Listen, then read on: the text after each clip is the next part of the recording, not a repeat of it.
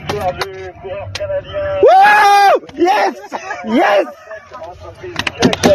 Alors ça, François, c'est la réaction hier euh, de du directeur du directeur, sportif oui. de l'équipe euh, Israël. euh, Euh, euh, Premier Premier Tech, Tech, ouais. oui, exactement. Et déjà vainqueur, c'est l'autre Canadien qui a déjà remporté une épreuve de, du Tour de France. Il s'agit de Steve Bauer. Et pour parler de cette victoire historique hier de Hugo Hull, on va s'entretenir avec l'analyste qui travaille pour euh, Flow Sports, qui diffuse le Tour de France présentement, Audrey Lemieux, qui est avec nous. Bon matin, Audrey, comment ça va?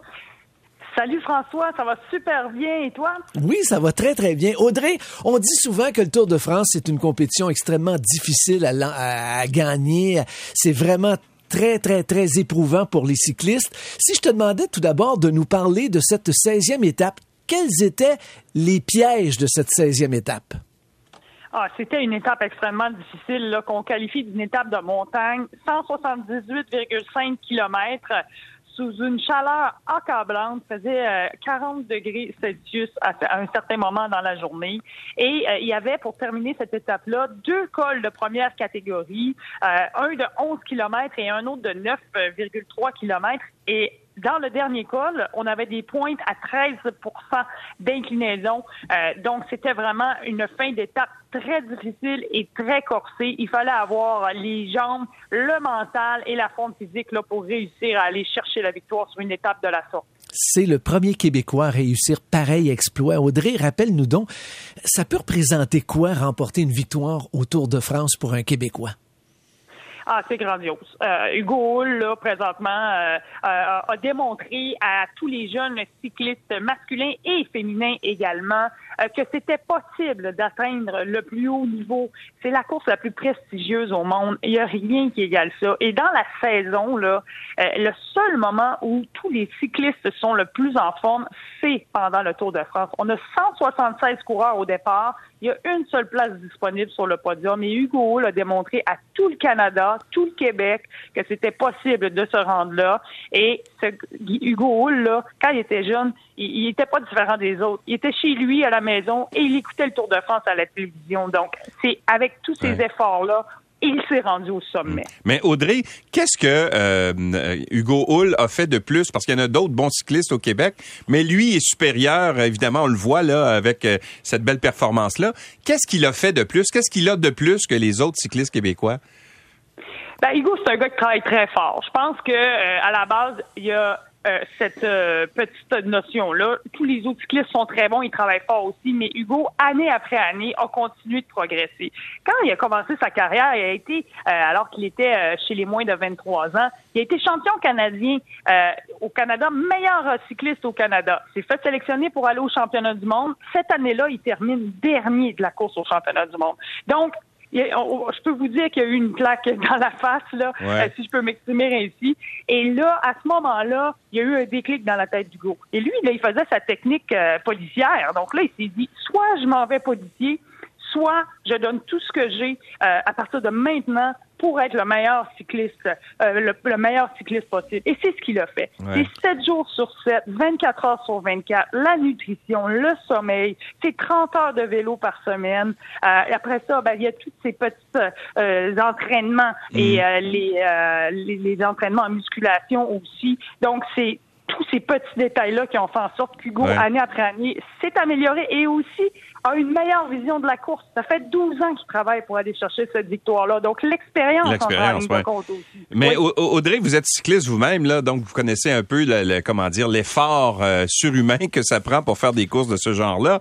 Mais est-ce Oui. que la différence aussi entre les grands champions comme ça qui réussissent à faire des exploits euh, peu communs comme ça, c'est pas aussi, euh, ça se passe pas entre les deux oreilles aussi, accepter de souffrir plus que les autres. Parce que c'est ce que disait hier Hugo Hull, c'est qu'il avait souffert euh, énormément dans cette étape-là. Par la chaleur Ah également. Ouais. oui. Ah oui, écoutez, c'est, c'est, on dit souvent là, que le vélo, là, c'est 70% mental, 30% physique. Je vous, je vous fais une grosse photo là, de ce que Ouais. c'est, là, mais effectivement, parce que Hugo, hier, là, quand il est parti, il est parti dans la descente de 16 km pour ensuite faire la montée la plus difficile de la journée. Et comme je vous ai dit, les derniers 4 km, on avait du 13% de moyenne euh, d'inclinaison. Et il a souffert, il a souffert. On le voyait, il grimaçait. On le savait que c'était dur. Mais lui, dans sa tête, il s'est dit, premièrement, c'est mon rêve d'aller chercher la victoire d'étape. Je peux pas abandonner ça là. Et il se disait, si je réussis à passer au sommet avec un 29 secondes d'avance, un 30 secondes d'avance, Ouais. je sais que je peux aller chercher la victoire. Et on connaît tous l'histoire très touchante là, du Houle qui avait ce rêve fou de remporter une étape sur le Tour de France pour son frère Pierrick Houle.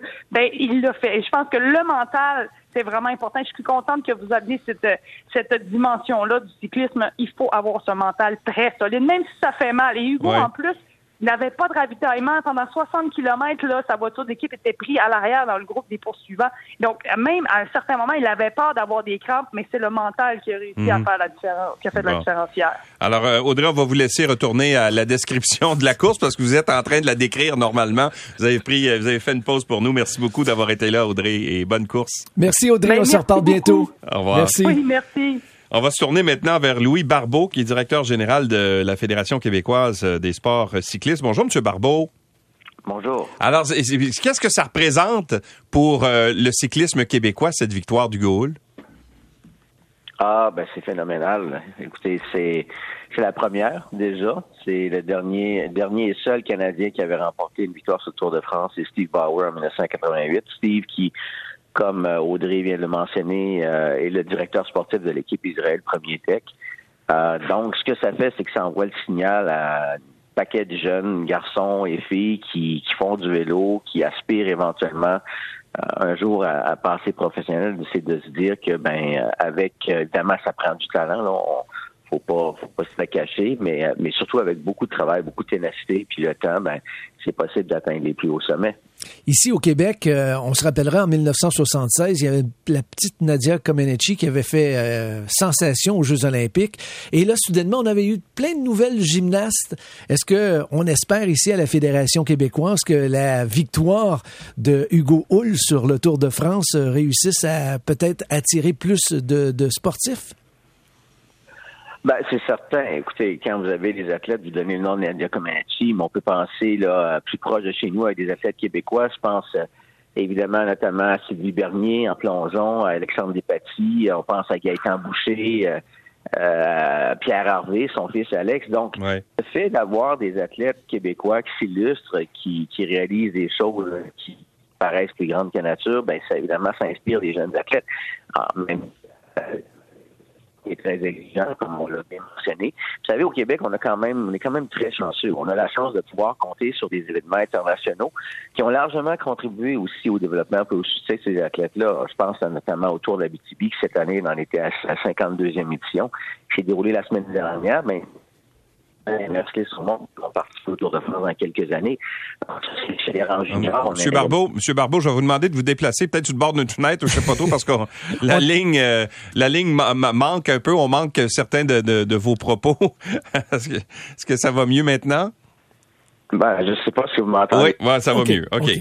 Ah oui, vous parliez du Tour d'Abitibi, euh, évidemment, qui est une compétition importante. euh, donc, il y, a- y quand même des, des, des- comment dire, des, euh, des compétitions intéressantes pour les pour le développement des, des Québécois.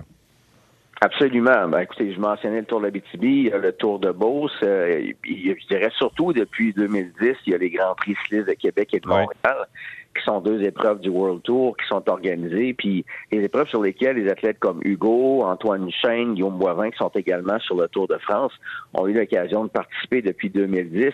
N'eût été ces épreuves-là, euh, ben ça, ça a été les premières épreuves au niveau le plus élevé auxquelles les, les- nos athlètes ont eu la chance de participer. Puis ça, ben ça permet également aux, aux- aux jeunes athlètes de pouvoir se dire, ben moi un jour, je veux faire partie de ce peloton-là. Donc, euh, on est très très choyeux parce que quand vous- des épreuves de World Tour comme les Grands Prix de Québec et de Montréal, il y en a une part Ouais. ailleurs là, au Mais, Canada. mais M. Barbeau, si un athlète, par exemple, veut atteindre ces hauts niveaux-là, euh, comme celui de, de, de- d'Hugo Hull, là, qui est parmi l'élite mondiale, euh, au Québec, évidemment, en janvier, c'est un petit peu difficile de s'entraîner en vélo sur les routes du Québec. là. Est-ce que ça implique forcément qu'on doit s'exiler, par exemple, soit aux États-Unis ou dans des endroits où les, les conditions euh, permettent de faire du vélo à l'année?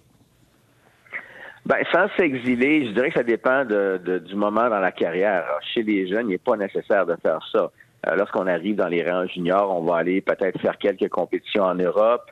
Euh, question de, de, pouvoir se mesurer aux autres athlètes. On va aller faire peut-être des séjours, des courts séjours également aux États-Unis en entraînement. Mais il arrive un moment dans la carrière, et ça a été le cas pour Hugo, comme ça a été le cas pour d'autres athlètes qui l'ont précédé, de devoir faire un choix et ce choix-là implique nécessairement, quand on est rendu au niveau World Tour, il faut passer peut-être pas toute l'année, mais certainement une majeure partie de l'année en Europe pour pouvoir euh, rivaliser et s'entraîner dans des conditions euh, qui permettent là, de, justement d'atteindre ces niveaux-là. Écoutez, les athlètes comme Hugo font 30 000, 35 000 kilomètres de vélo par année. c'est incroyable. Hein? Oui, c'est vraiment très impressionnant. Louis, je vais te demander de regarder dans ta boule de cristal. Là, on a trois représentants qui sont autour de France. Est-ce que justement, il y en a qui, euh, que tu vois qui pourraient justement percer chez les professionnels au cours des dernières prochaines années. Absolument. Euh, si, on parle strictement du côté masculin, vous avez Pierre-André Côté et Nicolas Zukowski qui sont au niveau euh, pro-continental, donc c'est le niveau tout de suite en dessous du World Tour. Alors, je serais pas surpris que dès l'année prochaine, euh, un de ces deux athlètes-là puisse faire le saut du côté du World Tour. Ce sont des jeunes coureurs qui ont 25-24 ans, qui arrivent là, sont à faire de l'âge, qui sont qui ont démontré qu'ils sont en mesure de pouvoir rivaliser avec euh, certains athlètes du World Tour et on, peut penser, espérer que, qu'ils vont être en mesure de faire le saut l'année prochaine ou dans les années qui suivent. On a parlé à Audrey Lemieux il y a quelques instants. On vient de parler du côté masculin. Est-ce que pour les jeunes filles aussi au Québec, il y a des, des débouchés également? Euh, le cyclisme féminin connaît un essor incroyable. Quand on regarde il y a 10 ou 15 ans, euh, pas besoin de retourner très loin derrière. Les opportunités en termes de course, en termes d'équipe étaient moindres, mais de plus en plus, on voit le, le, circuit se développer. Écoutez, à compter dimanche, il va y avoir le Tour de France féminin qui va se mettre en marche. Il y a de plus en plus de ces épreuves internationales et on a euh, actuellement, on a plusieurs athlètes québécoises qui évoluent au plus haut niveau. selon les, informations qu'on a, il y aura trois Québécoises sur le départ du Tour de France féminin, avec Simone Boilard, qui est de Québec, euh, Olivia Barry de Rouen-Noranda et, Magdalene Vallière-Mille de Sherbrooke. Ce sont de jeunes athlètes. Euh, Olivia est la plus vieille à 25 ans. Simone, je pense qu'elle a 22 et Magdalene 21 ans. Et derrière, il y a, plusieurs autres athlètes. Je pense mm. à Gabriel Pilote-Fortin et à d'autres qui vont pouvoir également participer à ces compétitions-là. Donc, le cyclisme féminin au Québec se porte également très bien. Louis Barbeau, directeur général de la Fédération québécoise des sports cyclistes. Merci beaucoup d'avoir participé à l'émission. C'est gentil. Merci, M. Barbeau. Au revoir. Et je regarde le classement. Là, évidemment, il y a une étape qui est en cours, la 17e étape qui euh, est en cours euh, au moment où on se parle. Là. Et euh, bon, là, Hugo Hull est en 85e position en ce moment. Alors, 84e, alors ça change évidemment là, au fur et à mesure, là, mais autour de la 80e position au moment où on se parle en direct.